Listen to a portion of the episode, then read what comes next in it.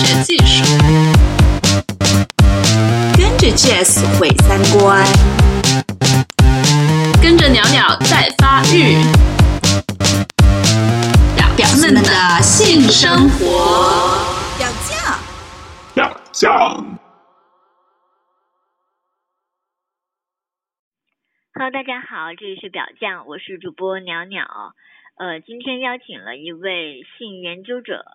呃，芊芊，跟我一起来讨论强奸这个事情。呃，为什么会想到要讨论这件事呢？是因为之前去看了冯小刚导演的新电影《我不是潘金莲》，里面有这样一个情节，就是赵大头想要跟李雪莲发生关系，然后李雪莲多次推开他。赵大头还是扑了上去，然后镜头一转，就看到这两个人躺在了床上。赵大头问李雪莲说：“好不好？”李雪莲说：“你知道吗？你这是强奸。”然后赵大头就又问了一句说：“那你就说好不好嘛？”李雪莲说：“好，从来没有这么好过。”这个镜头让我很困惑。它虽然在电影里面不算是一个很重头的一个情节，可是我困惑的就是这到底是不是强奸？因为按照强奸的定义来说，呃，他赵大头他是违反李雪莲的意志，想要跟对方发生关系，而且是强迫性的。但是后来李雪莲反反复的反抗了以后，接受了，这就不是强奸了吗？然后我就想跟芊芊讨论这个事儿。嗯，芊芊你好，先跟大家打个招呼吧。哎，你好，小鸟，大家好，我是芊芊。嗯嗯，好，嗯，就是我刚才说的那个问题，就是赵大头这到底是不是强奸呢？你怎么看？嗯，其实我觉得我我很奇怪，小鸟为什么看这部电影就看到这个点儿上了。嗯，因为我其实我觉得这部电影我还蛮喜欢的，但是这个点当然其实当时也有触动我啊呃，当然就是我我当然嗯没有那我不我不觉得他一定是强奸，我我觉得没有那么简单去认定他。嗯，对，因为我觉得认认定一个罪名是强奸，在我们国家是一个罪啊。如果你要认定这个行为的性质的话，我觉得那应该是一个比较慎重和复杂的，或者说一个非常慎重的一个过程，它有一个程序性。嗯，最重要的是一个证据啊，整整个的一个证据，所以我觉得不能那么轻率的去认定这么一个关系。嗯嗯呃，那就用这个赵大头和李雪莲。那一个情、嗯、那个场景来说好了，你觉得当下什么是他可以使用的证据？如果李雪莲要告的话，哦，我觉得几乎他很难找到证据，除了自己说过不以外。嗯，对，因为他们按照我们我们的国家的法律，或者说，嗯，从那个强奸的认定上来讲，你当然是他核心是违背妇女意志，对吧？对呀、啊。那么你有应该有有一些客观的行为表现。去来推定他是违背妇女意志。嗯、那么一个是，如果说我们我站在我现在如果站在赵大头的辩护人的这个位置上来讲，第一，你们两个人同进了一个房间啊，开房间啊，呃，这这是一；第二的话，你们两个关系之前就有一个非常好的一个呃关系可以看，所以就是我想说的是，强奸的认定它应该是一个非常。呃，它具有一个情境性，呃，具体案子的一个情境性，它要看整个认定整个一个关系。比如说，你们两个是什么关系？当然，你可以讲他们俩当时不是情侣关系，嗯，但是他们两个是有一定的亲密关系的基础的。嗯，包括他们之前讨论怎么逃走啊什么之类。当然，你肯定会说这不是唯一的。对，我也想说，这一定不是唯一的。嗯，但是说，那你要你要然认定，就是说他被强迫的话，那他一定有一些反抗的证据。对啊，这个里面应该是看不到他反抗的证据的，除了他说不以外。嗯，他就反复的把对方推开，这也不算吗？对，对，但是他可以逃，他没有逃，嗯、他可以，他可以，比如说。呃，有有抓伤对方啊，或者是对方有对他进行暴力呀、啊，或者说他呃，他可以，就是当然你可以说是不是要求女性更激烈的反抗，但是在那个情境下，他没有不激烈反抗的一些阻碍他激烈反抗的条件，就比如说他当时被绑起来没有办法反抗，他被灌醉了他没有办法反抗，或者说他是嗯没有能力反抗，我们现在看不到，他其实是白天嘛大白天，他完全是可以反抗，但是没有反抗。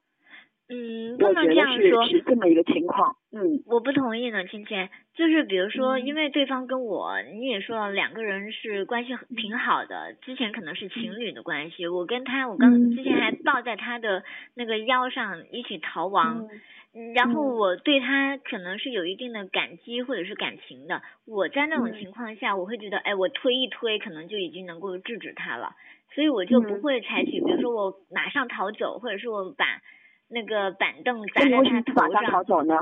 为什么不砸在他头上呢？你问我吗？我刚才已经说了，就是我可能觉得，哎，这个人刚才刚刚还为我，你觉得很很很啊，就是所以就觉得碍于面子或者什么整之类的等等有可能是碍于面子，也有可能是我觉得，哎，我推开他，他就应该停止了，他不应该。我跟你讲，所有这些都需要你去去拿证据来说明的。嗯，就是你拿证据来充分说明你当时为什么不能反抗，而这些应该不是法定证据，据我据我所知，这些完全不是法律可以认定你不反抗的理由，因为你这样的话，你就把整个反抗的空间扩得很大很大。就是只要我可以有一点点不反抗的理由，我就不反抗了，这样就能认定强奸。那我觉得对这个强奸证明的认定的要求太低太低了，因为我们强奸是一个罪，你别忘了，它是一个犯罪，它不是普通的违法。犯罪是这个社会最最底层的一条线，也就是说，我们必须是要给这条线一定的严肃性的。如果说你你按照你这个说的话，你只要就是你说的这些东西如果没有客观事实来证证明的话，那只要说女女女女人只要说啊，我因为碍于情面呐，我因为碍于我们呀，所以我不反抗啊，这些都是口供。我已经推开他了，而且我真的是，嗯，我我我用很严厉的那个口吻来拒绝了他。而且我真的是努力推开他了。你你现在你你现在只看到整个过程当中推开，你没有看到后来他们的交流。他们的交流问他好不好？好，这辈子没有这么好过。他们有很多很亲密的互动，完了以后两个人赤裸的躺在床上聊了很久，后来还住在一起。哎，这就是我想问你的，就是嗯，比如说这个人他拿刀想杀我，然后我呢刚好想要被杀。然后他就杀了我了，那就这个他就没算。这这个，其实你你你讨论现在是杀人，不是这个案子。嗯，好，那就回到。所以我是觉得强强奸的认定，它是一个非常呃，就是说有一个具体情境性和一个延续性的。我你当然看到你前面，如果这个女的她当时推开了，推开了以后，或者说那或者说逃走了，那你可以认定她是强奸未遂，我觉得是 OK 的。或者他始终一直在反抗，然后因为你知道人跟人之间如果发生性关系，如果你一直反抗，肉体之间吧那一定会有一定的伤痕。如果说是有或者是之类的话，至始至终他或者是结束以后他很痛苦很伤心，他们关系破裂啊，他甚至于完了以后他可能有一些要杀他呀、什么打他呀这样的一些举动，那我们可以认定这个女的对这段关系是极其恶心的。那他是可以推论前面他是非常不愿意的，但是后来他的整个享受，你难道仅仅的认为说是因为啊青莲得到了呃那个那个那个谁呃那个那个就女主人公她是因为有性高潮啊李雪莲因为有性高潮因为好所以我就硬我就很愿意跟他在一起嘛，当然有这种可能性，但是这这种可能性对于前至少我说对于认定强奸是非常不利的，这说明他事后追认了这段关系，至少可以认为。他的这种亲密关系的保保持，他是追认了这段关系。他也许在前面那一瞬是不太愿意的，但是后来他会觉得很好，或者是他会觉得他们两个保持这个关系，他很愿意，那就他就追认了这段关系。那那我们法律一般是不会去否定他这样的追认的。嗯。嗯，如果说法律上，比如说，如果我是李雪莲，我是当事人的话，如果说法律上不能够认定说我被强奸了，或者是怎样，或者是我自己的确是接受了他的这个行为，接受了这个性，然后这个性从本来的强奸的性强迫的性质变成了我们两个。都愿意，然后两个人一起进行的这个性行为，但是我要说，哪怕法律上不认定，我自己个人也要给他有一个定性，我起码会对别人说，我说，呃，他曾经还想过要强奸我呢，我起码要有这样的一个认定，因为这这的确是，那个人他单方面想要有过的那个行为，那是你们两个人之间的私人的关系的问题，这跟法律没有关系，这跟他的罪名也没有关系，嗯这是你们俩私私下的，你对这个段关系的定义嗯啊，我觉得你不能不能把它强强加在法律定义上。我但是这男的可以说哪有 啊？你可以说对，我要那个，那那个男的也有理权利说，我哪有？你当时很享受，嗯他也可以这么讲啊，完全可以这么讲啊，这就是私人之间的性互动的嗯关系，对啊。嗯而且我是觉得说，事实上我们整个的强奸的认定应该和其他的罪名一样，我们的刑事法律的发展到中国到现在已经越来越重实证，而不是重口供了。嗯中国古代的那个刑事法律有一句话叫“奸出妇人口”，这句话不是说女人很奸，而是说奸情认定奸情啊。我们以前中国以前是有通奸罪的啊，嗯所以认定奸情，指一般来说，女性如果她认定的话，她如果咬准的话，她认定的可能性就很大。这就是口当时重口供不重实证的一个表现之一。哦，就是啊当然说女性的口供在认定这种在强奸情认定当中，过去是非常重的。为什么这里面就有很重？因为我们当时就认为，一个当时奸奸情是涉及贞操的，啊嗯现在的强奸在某种强奸罪在某种意义上也带有贞操的意味，没有完全排除，我们可以这么讲。所以它是带有贞操性的，它带有性的污名的。我们就像女权主义讲的，一个女的她愿意主动站出来说说自己是被强奸的话，那么她是很不容易的，嗯，就是很多人他是不愿意，那是他更多的把它吞了，或者说我不报案，那就是因为怕这个污名泼到自己身上嘛。嗯所以我们会觉得说，只要这个女的站出来说，那她就可能是就她的强是强奸或者是奸情的可能性就很大。嗯但是恰恰这个东西放到现代的法律制度上来讲的话，可能也会造成另一些伤害，就是我们会造成这个罪名的认定是重口供不重实实证。嗯女性的单方面口供，如果不结合实证和情境性的分析的话，可能会造成误判、错判、冤案。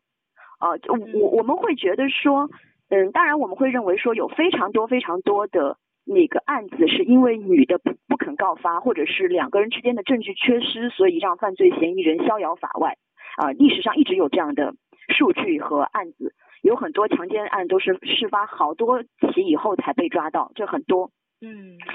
嗯，但是我们也同样不能忘记，有很多错案、冤案都可能是强奸案之一。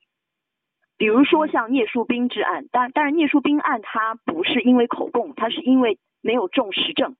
他重的口供是犯罪人的口供，就是犯罪人他刑讯逼供的口供，而不是那个受害者的口供。嗯当然还有个著名的电影就是《青红》，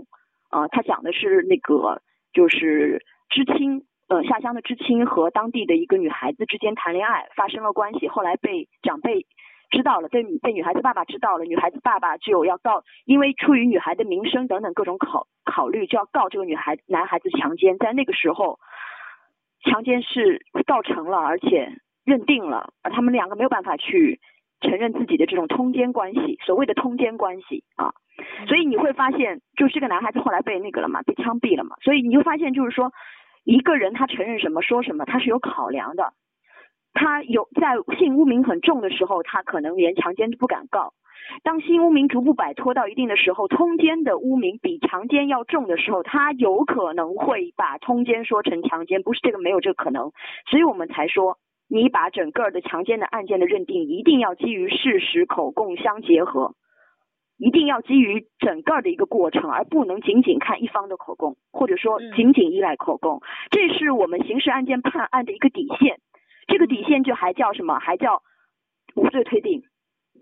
啊，无罪推定，对，对，嗯对，所以我是觉得说，所有的犯罪，就是我不认为强奸应该被强奸案应该被特别认定变成有罪推定。我觉得那个是触犯刑事法律的底线的。嗯，呃，我我当然，我们会认为很多案子就是先入为主，不是只有强奸案先入为主，但是嗯强奸案如果先入为主的话就很可怕，因为是它是两个人之间的很多私密的证据本来就不够，所以如果你判案人员还要先入为主，带基于道德审判的话，那真的就是很容易出现错案冤案。对，嗯，好，行，我们放轻松一点，就是我要解释一下我为什么要说，呃，哪怕是法律上不能支持我，或者是呃我们的关系仍旧是呃持续下去了，可是我仍然要在我的私人领域，或者是我要给他的这种行为定性，那是因为我可能要呃。那是因为他的确有这种倾向，然后我可我我觉得这种倾向可能会持续下去，之后他可能比如说对我，也也可能会在某个情况下仍然想要实施这种强迫，或者是对其他人也可能实施这种强迫，所以我觉得我的这种私下认定还是非常重要的，就是我我离我已经认清楚了他这种事情的那个实质是什么，它是一种。想要个人意志强加在我个人身上的那种实质。嗯，当然，我觉得这是你处理私人关系的一个方法。嗯，那就像呃，就像李雪莲在跟他说强奸的时候，当然我们我们不知道不是李雪莲肚子里的蛔虫，我们都没有办法去猜他怎么想的。但是可能就有很多个人的情感或者是情绪投射在里面啊。有的人会觉得说李雪莲说啊，你这是强奸，那有可能是。某一种就是表达那个反抗的意思和意味去认定嘛，对不对？那也有可能是一种调情啊。你说我我不愿意的好不好？明明是你强奸我好不好？那女女生在这种情况下 也有很多啊，对不对？是对吧？那也有很多啊。那还有一种，我觉得你是导演。对啊，还有可能导演他只是为了凸显李雪岩这个人其实是有法治意识的，有权利意识的。啊，他不愿意的，他就是说你这是强奸哦，也有可能是这样的一个一个一个情况啊，这种这种都是很多的，嗯，或者是就像就像两个人在调情的时候，就是你当时是你追的我，就是没有，明明是我追的你，那我又没有强迫你，嗯，那你你你引诱我啦，你你诱惑我啦，你强迫我啦，你用什么什么什么引诱我啦，呃，那这这种可能性，两个人私底下这种交流，亲密关系的交流，我觉得尺度应该还是可以很大的，嗯，所以嗯，所以你怎么看？就是很多人他说呃要把女性的不就直接看成不，不要觉得我们在调情，不要觉得我们是欲拒还迎，因为很多男性他就会觉得啊你女性是不好意思接受我的性邀请的，然后你说不，其实就是在放纵我，可能是在鼓励我要进一步的对你采取一些性的那个行动，你怎么看这个？嗯，这个东西在很多时候，我觉得如果说是彼此比较默契的这种关系的话，呃，这个都可以由双方来进行建构和认定。呃，比如说你你说不，然后我强做了，做完以后就像那个李雪莲一样，做完以后我也追认了，那我觉得也没啥。如果说你说不，我还强上了，完了以后又被人告强奸了，那你也是，那你也是活该。啊，如果说那个你你说不，然后我就停下来了，然后对方就觉得你很没意思，那也是有风险的。性爱本来就有很多风险，所以我觉得像这种说是和说不表到底表达什么意思，我觉得还是应该让当事人自己去百度领会比较好。毕竟我们我说了，我们强调我们在认定强奸案、性侵案这类案件的时候，我们是要基于整个事实考虑的，而不是仅仅基于一个女人说是还是不这么一句话来认定啊。所以我觉得说是说不其实不重要的，这个就是人际关系当中灵活的一种互动。有的人他非常喜欢用说不来进行调情，来进行把这个整个口味搭高。呃，他如果一开始一个女男人说，哎，我们上床好不好？然后说好啊，那好没劲哦。有的男人会觉得，他说嗯不要嘛，那或者说不想，或者是沉默，或者说嗯那你等会儿嘛什么之类的，那男孩子会慢慢慢慢被挑动。很很多女人是非常善于利用这这一点的。如果你说，嗯呃，no means no 或者怎样的话，那我觉得还有一个危险，那就是那些嗯喜欢用嗯就是这种挑逗的方式来勾引男人的那些人，如果有一天他们被强奸了，那没有人可以相信他们的话，因为你提倡 no means no，提倡一就是要心口如一啊，那么他的所谓的那些呃勾引或者是心口不一的这种方式，你就不不能认定他的真实意思。那你就没有办法去来衡量他是不是有可能真的是被强奸。我就所以我觉得像这类东西都过于机械的在框定女性的自主表达权。女人当然可以用 yes means yes，no means no，但是也可以 no means yes 啊，为什么不可以啊？嗯，我就是放一个钩子让你咬咬看嘛，那不好玩了就不要再玩下去了嘛。嗯，当然也不要说我就告人家强奸嘛，不好玩就不玩，不玩就完了呗。嗯，其实我不好玩就不玩了呗，对不对？我觉得 告人家强奸也没什么必要，或者说你觉得我我觉得是这样啊，因为而且像性关系当中。彼此都是很有风险的，本来在这个社会当中到处都是摄摄像头，动不动可能就要在台湾的话被人告通奸，那彼此体谅一点嘛，不要因为一点小事说做的不爽了就告人强奸嘛，那以后还怎么玩啊？嗯，呃，现在有这样的案例吗？就是说玩的不爽了就告强奸，我好像没听过。嗯，好像我觉得这种东西媒体不会报的，媒体只会报。这个人被强奸了，这人原来是本来是呃不愿意的，后来呃他觉得自己可能是不愿意的，然后觉悟了被强奸了，这是你媒体愿意报的。而那些就是这个人本来是没有什么的，然后后来后悔了，然后告了，这种案子一定有，但是媒体不会报的。嗯，为什么呢？为什么？你觉得呢？媒体会做这样的导向吗？什么导向？我觉得，你觉得报那种就是所谓的女孩子后悔了再告的这种，其实你去看小报旮旯里面这种小新闻里面一定有，但这一定不是我们媒体倡导的，或者是女权倡导的东西，所以它不会被拿出来告，因为这个太阴暗了，显得。嗯。他每天都有那种就是反被什么什么告啊什么之类的这种，还是有很多啊。嗯，我其实还是有啊。哦，我我想就是我理解为什么那么多人他一定要强调说我们说不就是不，他其实真实的意思是说你要尊重女性她的声音，因为现在很多女性呃不管是说 yes 还是说不，她都是不被听见了。我觉得她真正的意思是这这点我同意，这这点我同意。对，我觉得尊重女性的意志这个很重要，我觉得一定是很重要。但是尊重女性。的意志有很多方法，你不是光看他嘴上怎么说的，你还要看他是不是够跟你亲密，他是不是愿意跟你在一起，他有很多表达的方式，他的表情啊，他的体态，他跟你之间的互动，他是不是愿意跟你在一起？这个不是有很多时候不是光他嘴巴上说就这样了就可以了。那我觉得这其其实是有更多灵活性，是对男性也有更多的要求。嗯，因为如果在一个。要求他去来适应这个女女性随时可能进行的变化啊，嗯，或者说来更多来来了解你的伴侣啊，了了解你想要追的这个女孩子她的心思是怎样啊，嗯，否则的话我什么都说出来，不用你来了解，那还有什么意思呢？嗯，本来追逐就是个很有趣的过程嘛，对不对？嗯，那你说我给你你如果说那个。就像林黛玉跟贾宝玉，然后林黛玉一生气，贾宝玉说好，那你不愿意，那我就不玩了，那《红楼梦》也写不下去了嘛。还真是。那我觉得本身他，因为在整个的性亲密关系当中，异性的性亲密关系当中，整个的社会文化都让男人更加主动，啊，都要求男人更加主动，而女性可能可以相对被动一点。但是你别忘了，主动的人当然他是有很多权利，但是他有很多责任。嗯。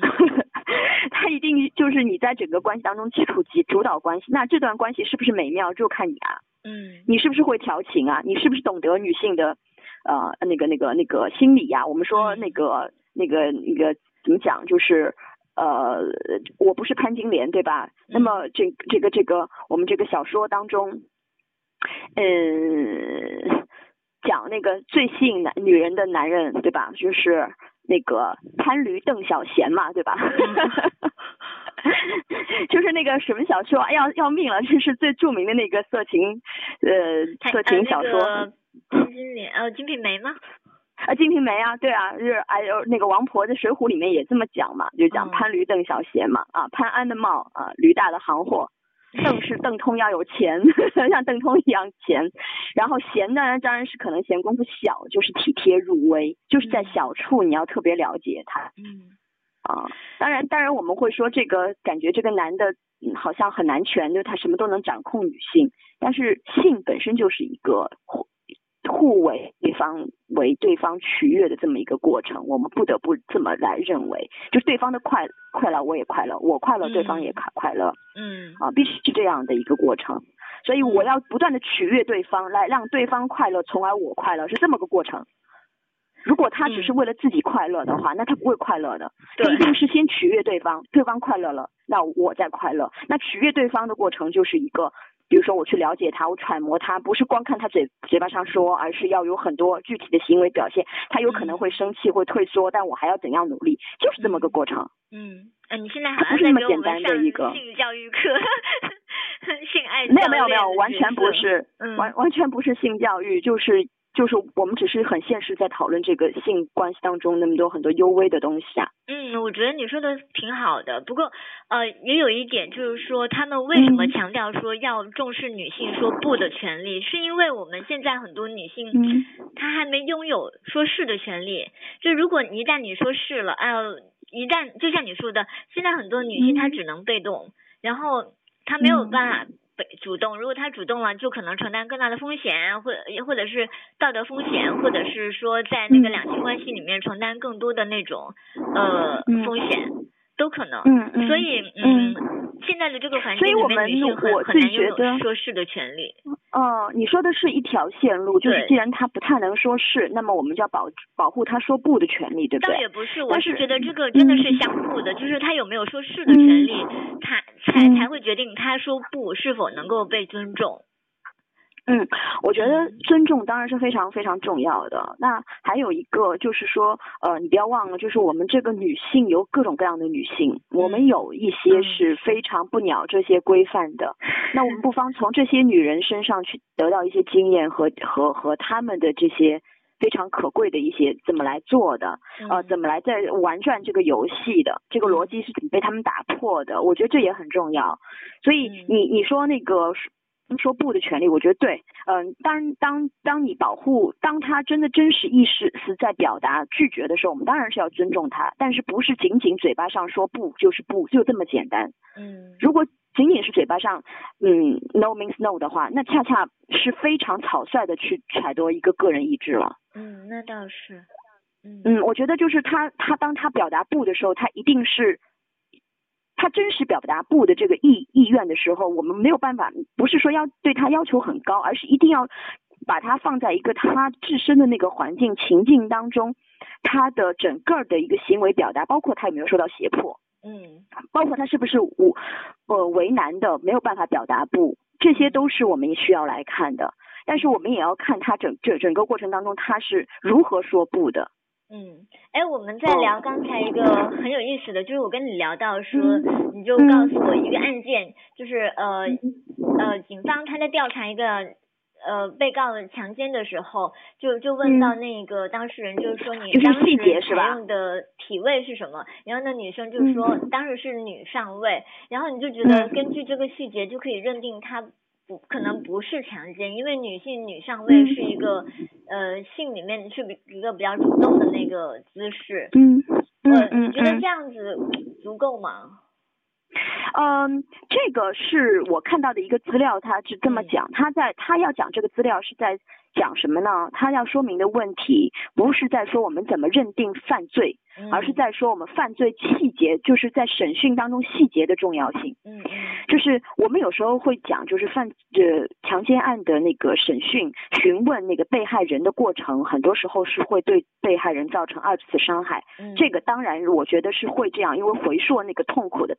过往嘛，对吧？嗯嗯那我觉得是会有这样的，而且有不乏我们有一些办案人员非常粗暴，而且可能还以此为乐。对这个我们当然是在这个实际工作当中，确实是有这样的不好的很多这种现象。嗯但是我们也可以说，就是所有犯罪的细节都是值得被洗推敲的，强奸也是这样。嗯嗯就因为强奸是两个人之间私密的关系，所以更需要去推敲很多细节。嗯他一步一步怎么做的？你当时你是什么感觉？你有没有被打懵？还看你喝了酒没有？你看到了什么？你听到了什么？你耳朵里面想到了什么？然后他先怎么做，后怎么做，才能够整个来认定他整个的一个环节当中可能存在的事实，或者是不是有纰漏。嗯嗯，所以刚才我跟你私下聊的时候，这个案子其实这个细节，当然我们不是说凭这个细节就是说他不是强奸，不能这么讲，嗯。因为他有可能是不是他之间有权利关系被胁迫啊什么的，这些都没有讲。对，那如果是一个陌生人强奸，关系，也可能是被强迫对，的有当然有可能，对，有可能。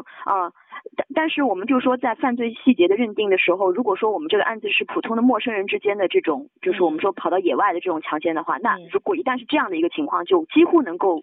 来判断这个案子的不可能了。嗯如果他是，就是我们来推翻口供，口供之间相矛盾的地方嘛，这也是一个具体情境的一个权利关系的相矛盾，所以这里面就是要看。当然我说的这个案子一个细节你不能足以推翻一个一个案件，但是你要综合起来看，像类似这样的细节，基本上是在强奸案当中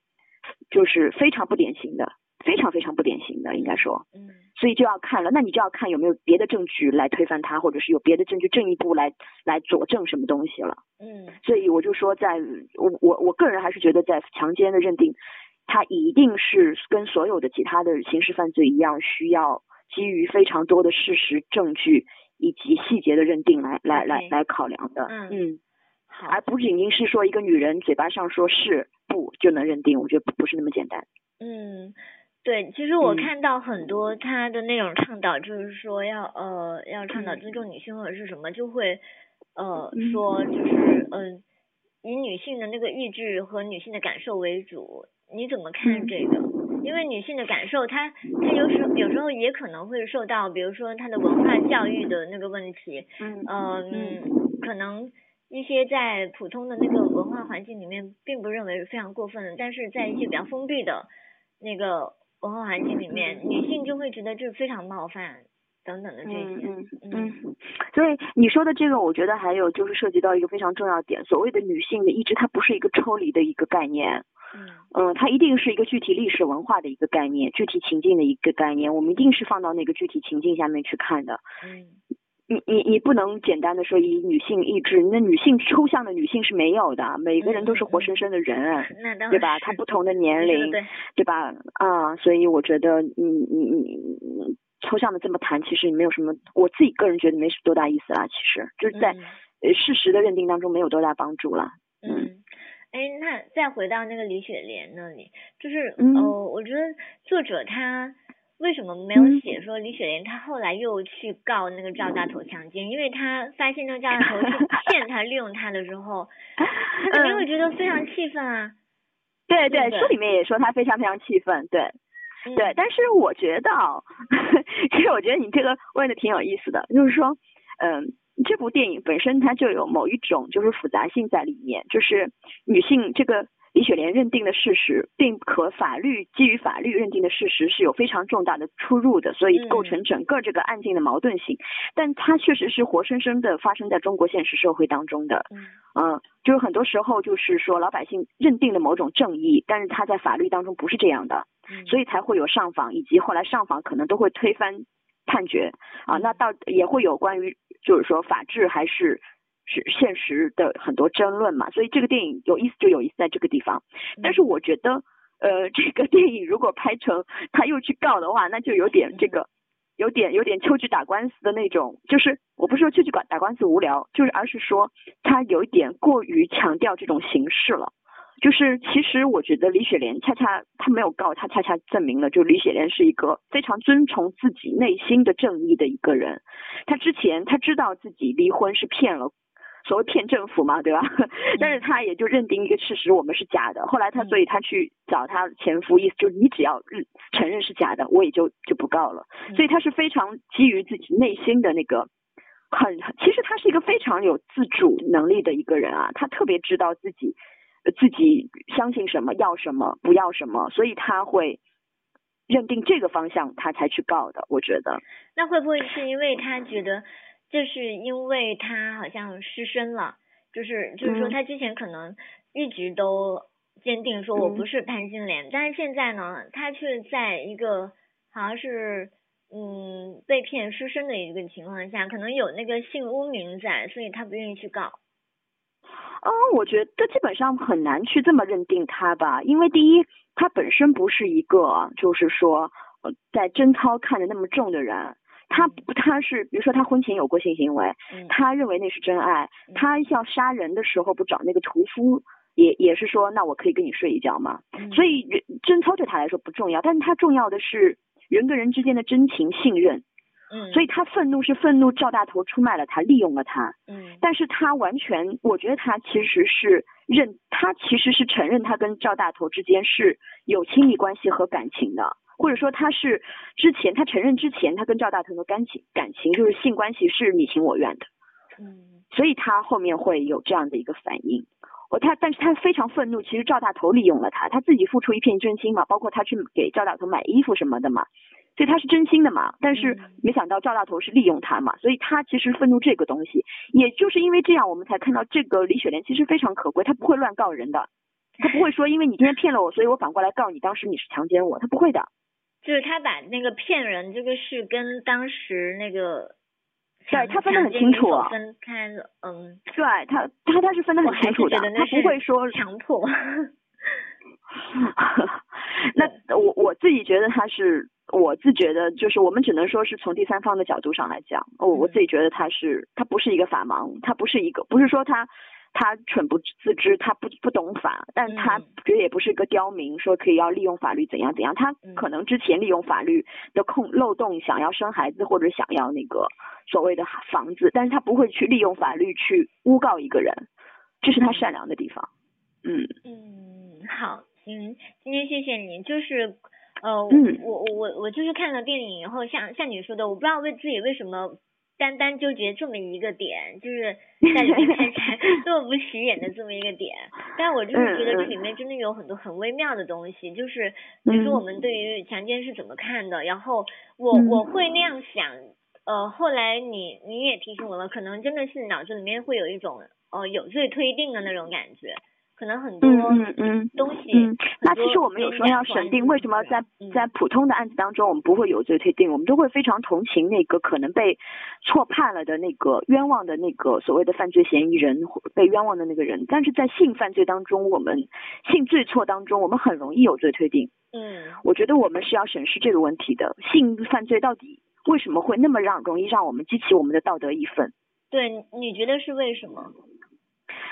那我觉得就是我们很多时候的性的道德有点过头了，性道德道德感，性的道德感过头了，性的性的政治意义就在这个地方，就是因为它某一种性它不符合我们的主流想象，我们自己的文化想象，我们就会把它认定为不好的，所以连带这个性污名，只要是它是这样的，我觉得是有这样的一个成分在里面，加上性侵害好像很特殊。嗯，他性侵害是特殊化的，所以会觉得为什么是特殊化的？我我不认为它应该是特殊化，但事实上它其实是被在整个犯罪当中是很难被触及的，就是很难被不特殊化的一个罪名。我觉得，嗯，那倒是，就比如说，如果我被强奸了，然后呃，记者可能就会写说，呃，他可能就是要承受一辈子的那种什么。伤害啊之类的，对如果我被插了一刀，可能可能记者就会写说啊，他可能要在里面休养一两年。对啊，对啊，就是断只手断只脚，可能都比比那个都没有那个被被被那个强奸了要那么严重，好像。嗯，对，对，嗯。嗯，经你这样提醒，的话我还真的是有反思，说我看到这个，我当时真的是会有一点义愤，就是说，呃，李雪莲她既然接受了，接受了没有关系，可能她自己也是需要那个性的，但是我没有办法说那个就不是强迫了，因为她自己真的带有主观的那种强迫性，然后就是这种强迫性让我感觉到危险，我对这种主观上面那种危险就会保持很高的警惕。尤其是你说的，它就带有那种性的东西，所以可能。还有，我觉得认识认识这些问题，有时候我们我们有时候真的就是要和自己的很多的情节相勾连起来看，因为也许有些人在想象这些问题的时候觉得特别恐怖，因为也许他的生命当中有过一些类似或者见过或者他的朋友就是他尝过那样的痛苦，所以他会一下子就投射到自己痛苦上去，他会觉得那个东西那那那个简直是太可怕了。那有些人可能是他的经验反而是这种半推半就的。喜欢这样的某某一种就是刺激性的，或者是在跟别人的这种互动当中就是这么模糊，或者是以退为进的，那他觉得很好玩。那我觉得都是跟每个人的经验都有关系的。但是我觉得认定别人的行为性质的时候，一定要慎重，还是要以他自己的这个这个认定为准。包括这种他自己的认定，不仅仅是他说什么，还有他做什么，以及他为什么这么说，为什么这么做，这个都是需要去很审慎的对待他的。嗯，好，行，今天谢谢你过来跟我聊这个，可能这个问题我跟很多人都没有嗯办法说得清楚，说我为什么 呃就是对这个嗯东西有这么多的矛盾。一方面我很嗯赞同说李雪莲她可能真的有这个需求，然后她的这个需求也是嗯正当的，而且她接受这个东西，就感觉好像是一个巨大的能量把这个所谓的原来的嗯那种强迫的那种东西给包裹了、消解了。嗯嗯呃，但是另外一嗯方面，我又觉得你把它换另外一种关系的话，可能那李雪莲可能就真的是夺门而逃了，她可能真的是看在这个人的那个关系上，然后就认为说我制止他几次，他就会停下来。嗯，嗯，总之就是这个有各嗯种。就是说，不仅是李雪莲了，就是说赵大头碰到不同的女人，不同的女人说不都会有不同的意义。嗯，那倒是，哎，那倒是。嗯好，嗯，不管怎么嗯样，谢谢你今天过来跟我聊那么多。好，好的，好，很开嗯心跟你聊天。好，嗯，那我们跟大家说一声拜拜。好，那今天就这样，先拜拜，嗯，先先拜拜。拜拜。